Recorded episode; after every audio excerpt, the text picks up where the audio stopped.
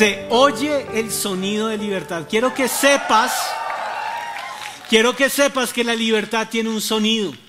Yo en toda mi vida jamás me había sentado a pensar en el sonido de la libertad. Lo descubrí en diciembre del año pasado. Y quiero contarte cómo descubrí el sonido de la libertad. Le estoy haciendo un cambio a esta prédica porque en las otras sedes donde lo he dado en la reunión de las tres me he pasado 14 minutos. Así que voy a volar. ¿Estás preparado? ¿Listo? ¿No te puedes dormir? Eh, voy a darle un cambio y voy a arrancar por el final. ¿Cómo descubrí el sonido de la libertad? Fue en diciembre del año pasado. Yo era un hombre feliz hasta que me di cuenta que había cadenas y había cadenas que Dios quería romper. ¿Cómo escuché cadenas romperse? Literal, ¿cómo lo escuché? El programa de apoyo social de nuestra iglesia es una bendición. Armamos unas entregas impresionantes en el mes de diciembre. Y en mi corazón estaba el poder llevar una entrega a policías de la localidad de Suba. Estuvimos en la URI de Suba y logramos eh, comida caliente para los policías, Biblias, Nuevos Testamentos, regalos para sus hijos y cartillas evangelísticas para los hijos de los policías. Y estábamos felices haciendo esta entrega. Yo fui, eh, los policías, bueno, algunos lo recibieron muy bien otros les costaba un poquito, pero pudimos hablarles unas palabras muy cortas y pudimos guiarlos en una oración. Y estaba feliz entregando ahí Biblias. Y, veía la sed de muchos de ellos al recibirla, cuando de pronto se me acerca, creo que un teniente, un mayor, y me dice, oiga, ¿usted es pastor? Y me quedo mirándolo como, pues yo soy pastor de niños, ¿le sirve? Y me dijo, sí, sí, sí, es que, es que usted le acaba de hablar acá a, los, a los, policías y, y, yo quiero decirle algo. En este momento allá, ve ese salón allá arriba, ese, ese lugar, ese edificio, yo sí, sí, señor. Ese lugar hay como 250 o 300 hombres que están esperando a que se les defina si se quedan acá o se van para la modelo, para dónde los mandamos. ¿Usted quisiera poder ir a hablarles a ellos? Pues para esto nací. Para esto nací y este es el momento. Claro, sí, vamos, vamos.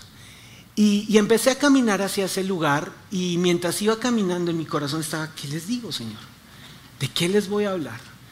De repente eh, estoy delante de una reja y, y escuché algo así. Quiero que escuchen este sonido.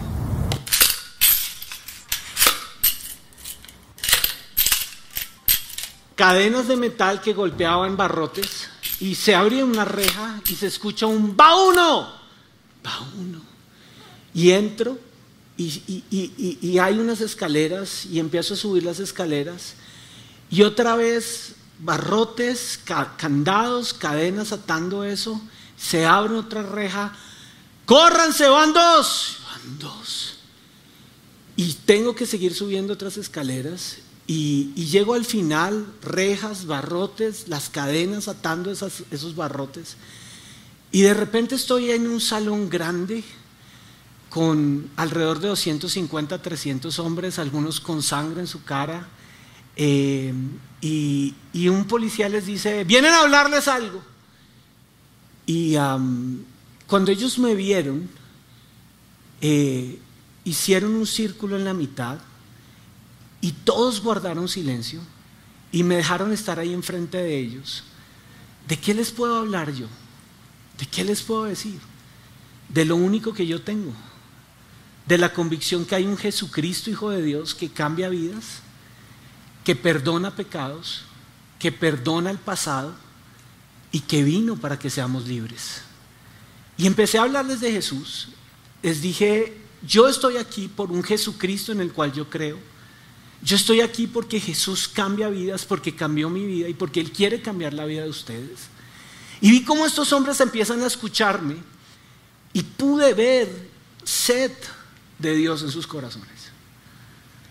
De repente pregunté quiénes querían orar a ese Jesús. Y muchos de ellos levantaron su mano y repitieron la oración de fe conmigo y recibieron a Jesús esa tarde. Cuando Vi qué les puedo dejar, lo único que teníamos era la misma cartillita que le habíamos entregado a los niños de los policías, con la historia de un Jesús que calma las tormentas. ¿Quiénes quisieran recibir esta cartilla? Y de repente vi manos levantadas de esos 200, 300 hombres presos, recibiendo la cartilla y abrazándola. Y en ese momento yo dije, yo ya quiero salir de acá, quiero salir de acá, sáquenme de aquí, Señor. Pero mi corazón se quedó en ese lugar. A medida que iba saliendo, rejas se cerraban, cadenas iban otra vez colocándose alrededor de eso. Llegué al primer piso y pude ver el sol como nunca lo había visto.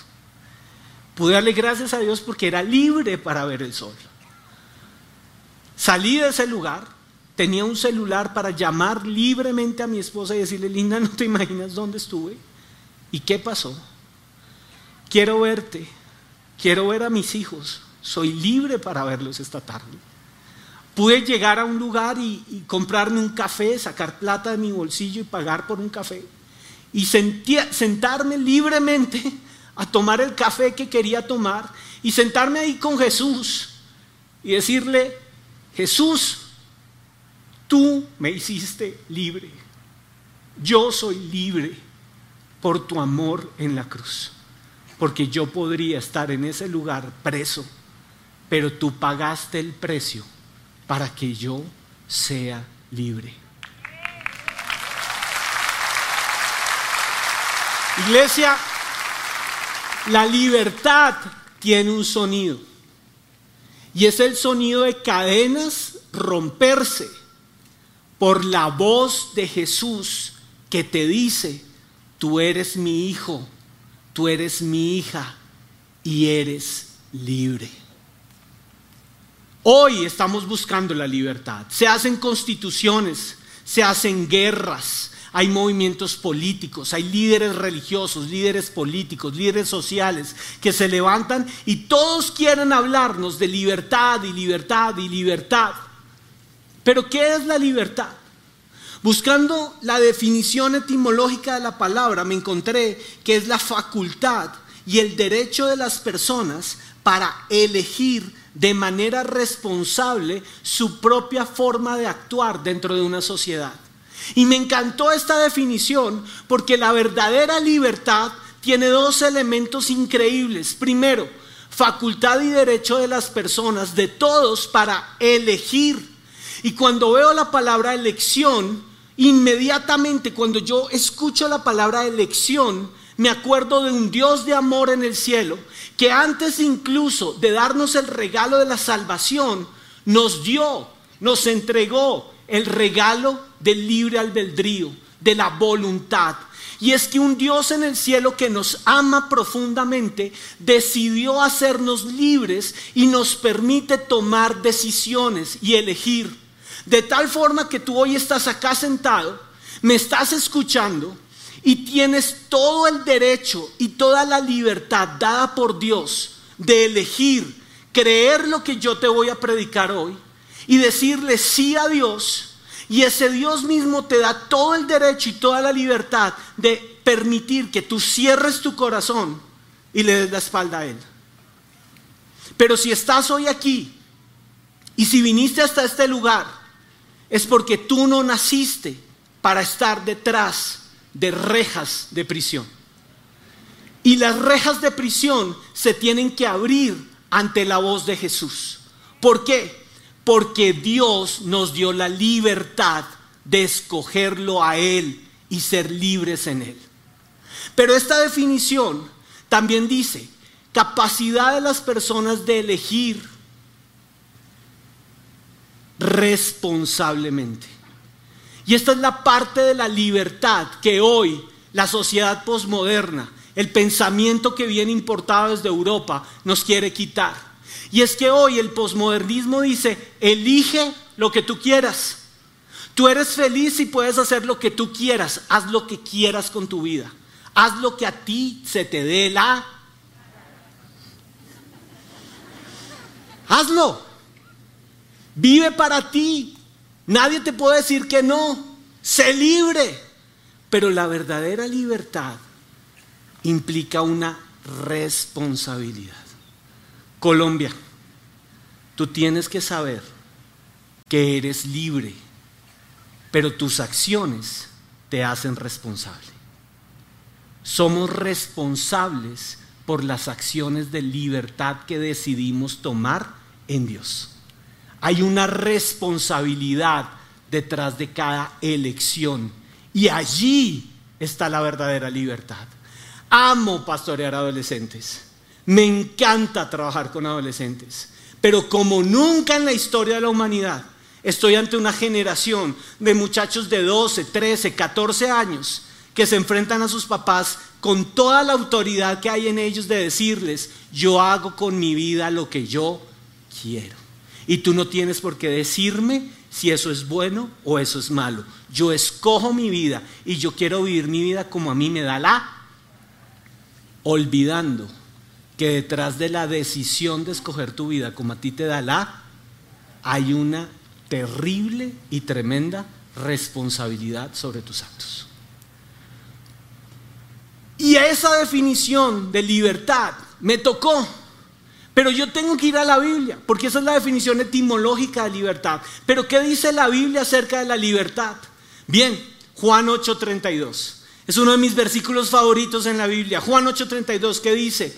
Y conocerán la y la los hará. ¿Qué es entonces la verdadera libertad? La verdadera libertad no es otra cosa que el conocimiento de la verdad en donde si Colombia quiere ser libre y Colombia quiere ser una nación libre, esa libertad no la va a encontrar ni en una constitución, ni en una elección presidencial, ni en un congreso, ni en unos medios de comunicación, ni en unas universidades, ni en unos centros de pensamiento, ni en unos políticos, ni en unos caudillos, religiosos, políticos, espirituales. La verdadera libertad que nuestra nación necesita la va a encontrar en el conocimiento de la verdad.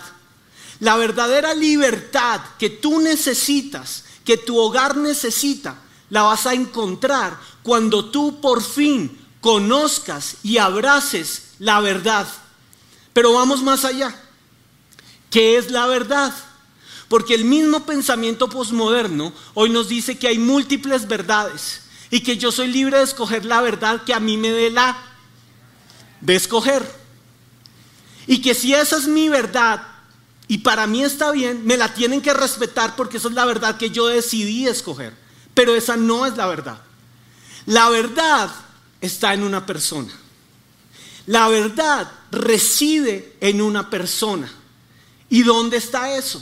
Juan 14, 6. Con toda la autoridad dada por Dios, Jesucristo, Hijo de Dios, el único que ha podido partir la historia de la humanidad en dos, se coloca de pie y dice, porque aquí que yo soy el camino, la verdad y la vida. Y nadie viene al Padre si no es a través de mí. ¿Estás conmigo?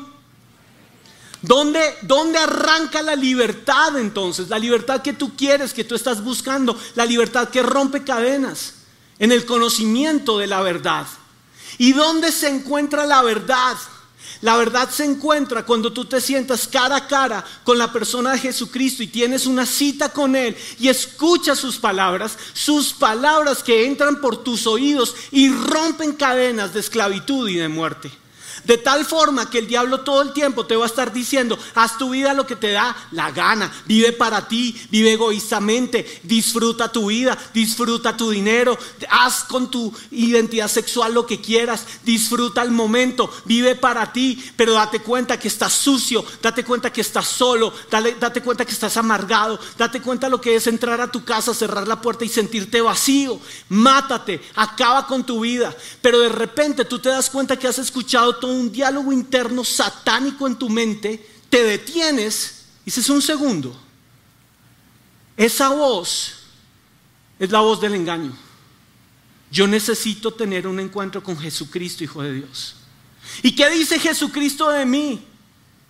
Que este pueblo he creado para mí, que mis alabanzas publicará. Jesucristo dice que yo publicaré alabanzas. Jesucristo dice que yo soy nación santa, real sacerdocio, pueblo adquirido por Dios. ¿Para qué? Para anunciar las virtudes de aquel que nos llamó de tinieblas a luz admirable. Entonces resulta que las palabras de Jesús dicen que yo no soy un perdedor, que yo no soy una desgracia, que yo no soy un fracaso, que mi matrimonio no está condenado al divorcio, que yo tengo una esperanza mayor, que yo soy un heredero con Cristo Jesús, que estoy sentado en lugares celestiales, que Dios me miró con agrado y me aceptó, que el pecado habitaba en mí, pero hubo uno que pagó el precio por mi pecado y se hizo esclavo para que yo fuera libre. Y en ese momento yo sé que la voz de Jesucristo rompe las cadenas de la verdadera esclavitud, que es el engaño satánico sobre mis oídos. Jesucristo tuvo varios encuentros con muchas personas en su camino. Hoy te quiero presentar precisamente varios de esos momentos. ¿Y qué pasó en la vida de esas personas? Algunos abrazaron la libertad, otros se esclavizaron. Vamos con los fariseos. Adivina qué pasó con los fariseos. Los fariseos tenían un gran problema en ese momento en su corazón. Un problema que tú hoy tienes que sacar corriendo de tu vida y se llama obstinación. ¿Qué es obstinación? Cuando hice esta prédica, la primera vez la fui a compartir en nuestra sede campestre, íbamos manejando en el carro y le pedí a mi esposa que me leyera la prédica para tenerla fresca en la mente. Y ella la iba leyendo y de pronto me dijo, ay, vas a hablar de los fariseos. Y yo sí, porque eran unos obstinados. Y ella me dijo, no, los fariseos eran tercos. Y le dije, no, los fariseos eran obstinados. Ya me dijo, no, los fariseos eran tercos. Y entonces este obstinado ganó. Porque dije, amor, yo creo que tú necesitas encontrar la diferencia entre ser terco y ser obstinado. Y los fariseos eran tercos, tienes toda la razón, pero eran obstinados, más que tercos. Entonces me dijo, explícame cuál es la diferencia entre ser terco y obstinado. Le dije, es fácil. Terco, acciones. Obstinación, pensamientos que dan lugar a acciones. ¿Cómo así? Claro, una persona terca es una persona que insiste, insiste, insiste, insiste en embarrarla. Sí, ese es un terco. Pero ¿qué es un obstinado? Que piensa en su mente, justifica que está bien lo que está haciendo a pesar que lo que está haciendo está mal. Entonces me dijo, ah, entonces eran obstinados. Y yo terco. Gané. El fariseo siempre quiere ganar. Y ese era el problema de los fariseos cuando se encontraban con Jesús. Jesús venía a hacer los milagros y venía a sanar la gente. Y los fariseos lo miraban de rojo. ¿Con qué autoridad está haciendo eso? ¿Cómo puede decir eso? Eso va en contra de la ley. Eso no es lo que nos enseñaron. Yo no estoy de acuerdo con eso. A nosotros no nos parece eso pensamiento. Y muchos de nosotros en nuestros pensamientos hemos insistido en que nuestra verdad es superior a la verdad de Jesucristo. Y cuando mi verdad está más arriba que la verdad de Jesús, Jesús me parece incomprensible. Y que me sienten y me digan que Dios pagó el precio por mi pecado y que soy nueva criatura en Cristo Jesús, que las cosas viejas pasaron, que aquí todas son hechas nuevas. Así no funciona el mundo, obstinación. Obstinación en la mente. Entonces tú me vas a decir, no, yo no soy obstinado. No, yo no soy tan terco, la verdad, yo no soy tan terco. Te voy a decir algo.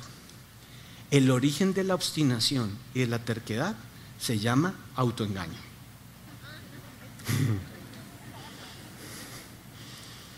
¿Qué pasaba con los fariseos?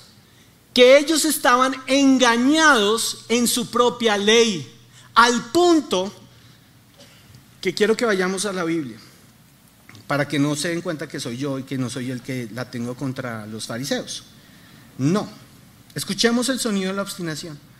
Juan 10, 24. Entonces, entonces lo rodearon los judíos fariseos, que eran además gavilleros porque se asociaban entre sí, y le preguntaron, ¿hasta cuándo vas a tenernos en suspenso? Si tú eres el Cristo, dínoslo con franqueza. Y muchas veces nosotros estamos así delante de Jesús. ¿Hasta cuándo me vas a tener así, Dios? ¿Cuándo me vas a mirar? ¿Cuándo me vas a explicar si tú eres poderoso? ¿Cuándo me vas a dar lo que te estoy pidiendo? ¿Cuándo te vas a acordar de mí? Actitud de fariseo. Estaban desesperados. Pero Jesús los atendió. Juan 10, 25. Este versículo que les voy a leer, estoy seguro que no va a ser los versículos que yo voy a encontrar cuando usted me invite a su casa y vea su nevera. Usted este versículo no lo va a tener ahí escrito en su nevera, estoy seguro. De hecho, pídale a su vecino que trajo cartuchera corrector porque usted va a querer coger su Biblia y echarle corrector a este versículo. ¿Listo? ¿Está conmigo? Corrector, ¿saben qué es corrector? Es el liquidito blanco que tacha los errores. Juan 10, 25. Ya se los he dicho a ustedes y no lo creen. Las obras que hago en nombre de mi Padre son las que me acreditan, pero ustedes no creen porque no son de mi rebaño. Iglesia, el lugar de su presencia. Si estamos hoy aquí sentados, es porque llegó un momento decisivo en nuestra vida, cara a cara con Dios. O creemos que Él es la verdad y que Él vino a hacernos libres, o hoy tomamos la decisión de guardar el corazón, cerrarlo e irnos de las palabras de Jesús. Pero yo quiero que tú llegues a la conclusión al final de esta prédica. ¿A dónde más iré si solo tú tienes palabras de vida eterna para mí?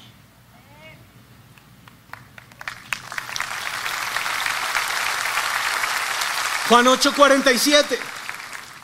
El que es de Dios Escucha lo que Dios dice. Perdón, perdón, una vez más. Juan 8:47. El que es de Dios, ¿qué hace? ¿Qué hace? ¿Qué escucha? Ah, se oye el sonido de libertad en las palabras de Dios en tu vida. Pero ustedes no escuchan porque no son de Dios. La libertad tiene un sonido y es el sonido de la voz de Jesús rompiendo mi obstinación. Hoy es un buen día para rendir mis argumentos mentales delante de Dios y decirle, mi mente dice que no, pero mi espíritu hoy dice, creo y te sigo y te escucho y soy tuyo, porque nací para ser de Dios. El sonido del engaño. El sonido del engaño fue el sonido que ató a Judas. Y Jesús tuvo varios encuentros con Judas Iscariote, pero uno de los encuentros más dolorosos en donde puedo ver cadenas atando a Judas es este, la gran cena final. Están sentados y están tomando la mesa están comiendo del pan. Lo que me dice que yo puedo estar sentado al lado del maestro, pude haber visto a Jesús, puedo haber escuchado de Jesús por años, puedo ver sus milagros, puedo haber escuchado sus enseñanzas, pero mi corazón decidió creer el engaño. Y la Biblia dice esto tan terrible, cuando, cuando tú llegas a Juan, capítulo Juan 13, capítulo versículo 27, te vas a encontrar con esta sentencia. Jesús les dice a todos, uno de ustedes me va a traicionar. Pero los oídos de Judas estaban tapados y él no escucha lo que Jesucristo acaba de decir. Y todos se conmocionan. ¿Quién será el traidor? ¿Quién será el traidor? Y Jesucristo da una pista y habla fuerte y dice, el que tome el pan y lo ponga en el plato conmigo, ese será el que me va a traicionar. Jesús da la palabra, Jesús habla, Jesús muestra la película, Jesús la revela. Iglesia, ¿cuántas veces Jesús te ha hablado, te ha mostrado la película, te ha revelado? Pero estando ahí sentado con el maestro, ¿y qué hace Judas en ese momento? Toma el pan, lo sumerge en el mismo plato del maestro y se lo lleva a la boca. La Biblia tiene un versículo terrible, Juan 13, 27.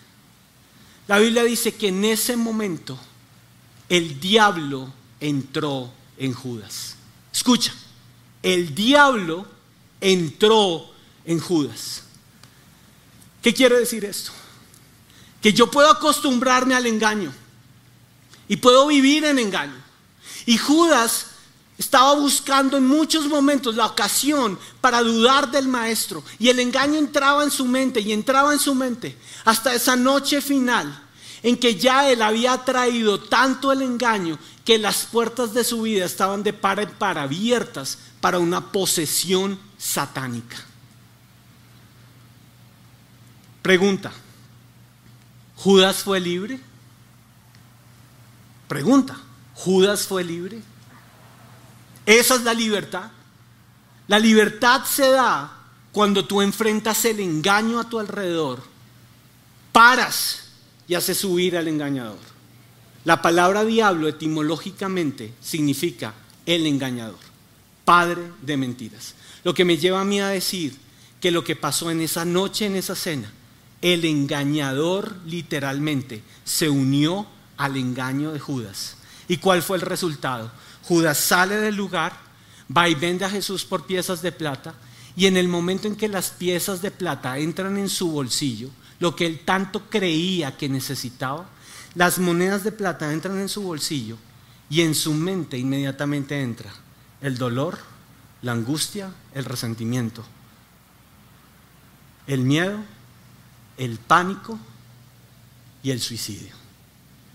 Iglesia, el lugar de su presencia.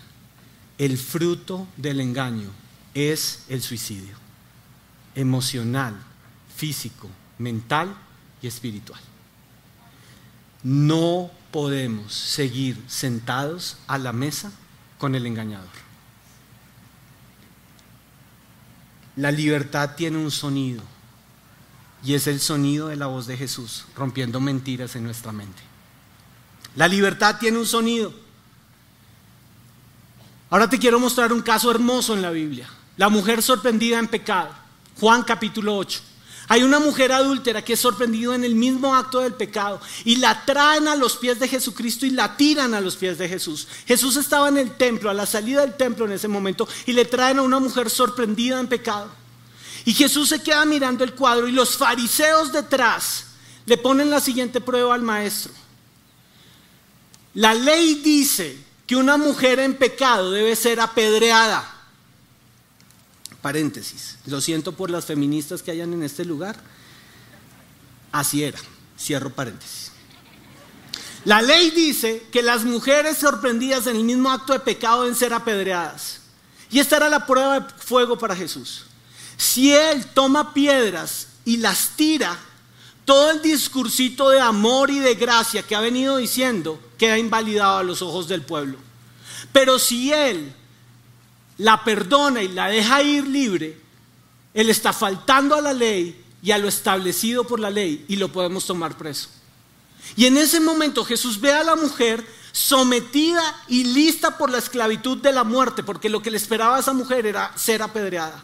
Y la Biblia dice que él se agacha, empieza a escribir en el piso y se escucha de la voz de Jesucristo esta declaración.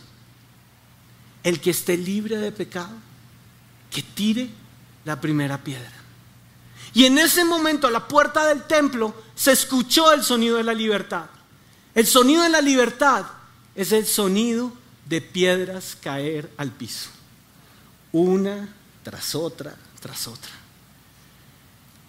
Que cuando el diablo acusador se presenta delante del Padre a decir, ese hijo tuyo, esa hija tuya, es un pecador, lo es descubierto en pleno acto de pecado, él no se espera nada, no tiene familia, acabó con todo, es un destructor.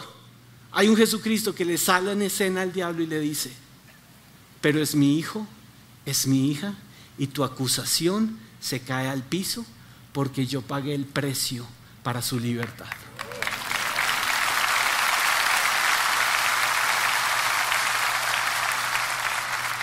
La libertad suena a piedras de acusación caer en el piso. Lázaro vuelve a vivir. Hay otro momento increíble. Lázaro está muerto, cuatro días muerto. Sus hermanas, Marta y María, están desconsoladas llorando, están enfrente de una tumba atravesada por una roca. Finalmente, tarde aparentemente, aparece Jesús en escena. Y la primera declaración que se escucha cuando Jesús ve esa tumba es esta, quitad la piedra. Y acá te quiero hacer una pregunta. Hemos y estamos pasando, hemos pasado y estamos pasando por tiempos muy duros. Y literalmente escribiendo esta prédica, lo que yo veía era cómo el diablo se había encargado de cogernos y meternos en tumbas. Y muchos estamos acá sentados y literalmente nos sentimos metidos en tumbas y como si alguien hubiera puesto una piedra gigante. Y estamos muertos en vida. Cuando hemos visto la esperanza caer, cuando hemos enterrado seres queridos, es como si nos hubiéramos muerto ahí con ellos. Pero se escucha la voz de libertad en medio de esa huerto donde estaba esa tumba de Lázaro. Y la voz de libertad dice, quiten la piedra. Y hoy la voz de libertad de Jesucristo que vino a este lugar a decirte, en el nombre de Jesús, toda piedra detrás de la cual te han querido sepultar, sea quitada en el nombre de Jesús. Y acto seguido, él mira a Marta y le dice esto, Marta, Marta, no te he dicho que si crees verás la gloria de Dios. Colombia, Colombia, no te he dicho que si crees verás la gloria de Dios. Por más tumbas, hay un Dios de vida. Jesús ora al Padre y se escucha esta declaración. Padre, gracias te doy por haberme oído. Yo quiero hacerte esta pregunta. Cuando la fue la última vez que te pudiste arrodillar delante de Dios y decirle, Padre, gracias por haberme oído. Porque estoy convencido de algo. Antes de que el milagro sea hecho, tu corazón fue libre para darle gracias a Dios por lo que Él va a hacer en tu vida. Y tus manos se pueden libremente alzar al cielo y decir, Padre, gracias porque en este momento me estás oyendo. ¿Y qué ocurrió? Se escucha la voz de libertad. Lázaro, sal fuera. Iglesia, lugar de su presencia. Hoy se escucha la voz de libertad sobre tu vida. Sal fuera. Sal de la tumba, sal del lugar de esclavitud, sal del lugar donde el diablo te metió, sal del dolor, sal de la angustia, sal del divorcio, sal del hogar destruido, sal de la ruina, sal de la desesperanza, sal del miedo, sal del temor, sal fuera, te dice Jesús. Y te lo dice por nombre propio. Simón recibe un propósito. Simón era un pescador de hombres, perdón, de pescados. Me adelanté. Lo voy a lograr. Él sabía de peces, de barcas, de redes, de anzuelos, de temporadas. Pero un día Jesucristo se aparece y le dice, Simón, ¿será que me prestas tu barca? Y, Jesús se echa una prédica desde la barca de Simón impresionante y el pescador ahí lo está escuchando como aterrado, como, uy, este hombre. Y de repente, en esa barquita, se escucha el sonido de libertad. Porque Jesucristo le dice esto a Pedro. Y esto es lo que hoy Jesús te dice a ti. Pedro, quiero ir más profundo. ¿Sabes por qué estás hoy acá, sentado escuchándome? Porque Jesús te vio desde la barca. Y Jesús te quiere decir hoy a ti, quiero ir más profundo contigo. Vamos más profundo. Y Pedro lo escucha y le dice, toma mi barca y se meten profundo en el mar. Y no se pesca nada, no hay nada. Y Pedro le dice, maestro, no hay nada. Y se escucha la voz de libertad en esa barca, en lo profundo del mar. Pedro, tira las redes del otro lado. Y la Biblia dice que la pesca fue tan grande que tuvieron que llenar dos barcas. Y Pedro de repente, el pescador experto que sabía pescar, que todo lo hacía bien, que amaba, que, amaba su pesca, cae de rodillas, David le dice, lleno de temor, y le dice, maestro, yo no soy digno. Pero Jesucristo lo mira y se escucha la voz de libertad una vez más en esa barca. Y los ojos del maestro le dicen, Pedro, a partir de ahora te haré pescador de hombres. ¿Sabes qué? Sabes hacer muy bien lo que sabes hacer. Eres un duro en lo que sabes hacer. Sabes pescar, te esfuerzas. Pero hay algo más para ti. Hay un propósito. Ahora serás pescador de hombres. Y el pescador de peces de una barca, años después, está a la puerta del templo de la hermosa, extendiendo su mano, y el paralítico vuelve a caminar. Y está delante de tres mil y les predica y todos reciben a Jesús. Y es el precursor de la libertad de la iglesia primitiva que se fundamentó sobre una roca firme que le creyó a las palabras de libertad de Jesús. Cierro con esto ya. Un día en el templo, en el templo, se escuchó la voz de la libertad. Jesucristo pidió el rollo, ahí rodeado de los fariseos y en el templo, y leyó esto, Lucas 4:18. El Espíritu del Señor está sobre mí. ¿Para qué?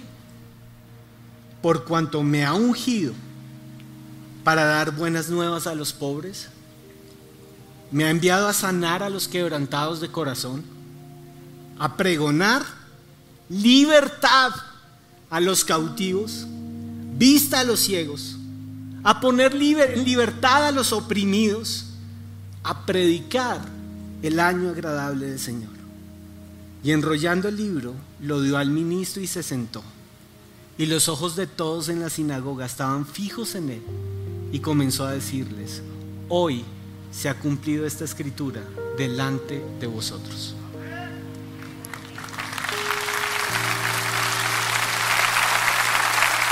¿Sabes por qué Dios quiere hoy verte libre? ¿Sabes por qué no naciste para estar en una celda detrás de cepos y de cerrojos y de barrotes? Porque quiero que digas esto conmigo. Y dilo. Porque el Espíritu del Señor está sobre mí, por cuanto me ha ungido, para dar buenas nuevas a los pobres. Me ha enviado a sanar a los quebrantados de corazón, a pregonar libertad a los cautivos, vista a los ciegos, a poner en libertad a los oprimidos, a predicar el año agradable del Señor. Tú no estás aquí para creerle mentiras al diablo tú estás aquí porque el Espíritu del Señor está sobre ti.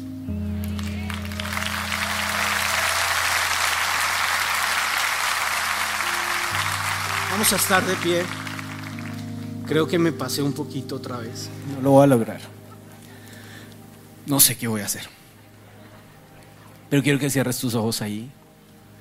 Y quiero que le digas a Jesús, toda la administración lo voy a resumir en otro versículo que quiero que se lo digas tú con tu corazón a Jesús.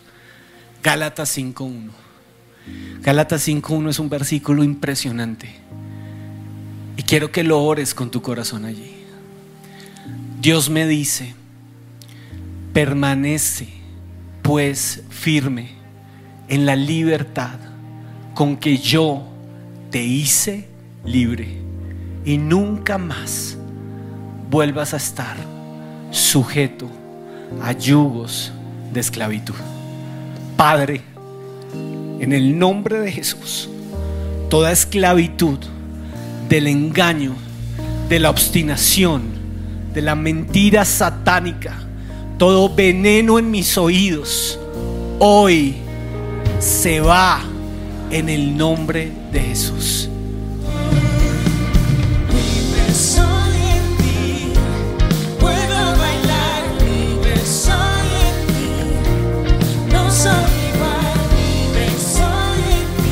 Cielo, soy libre.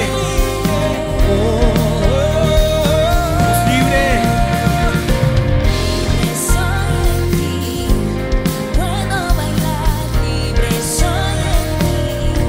Soy que yo soy libre.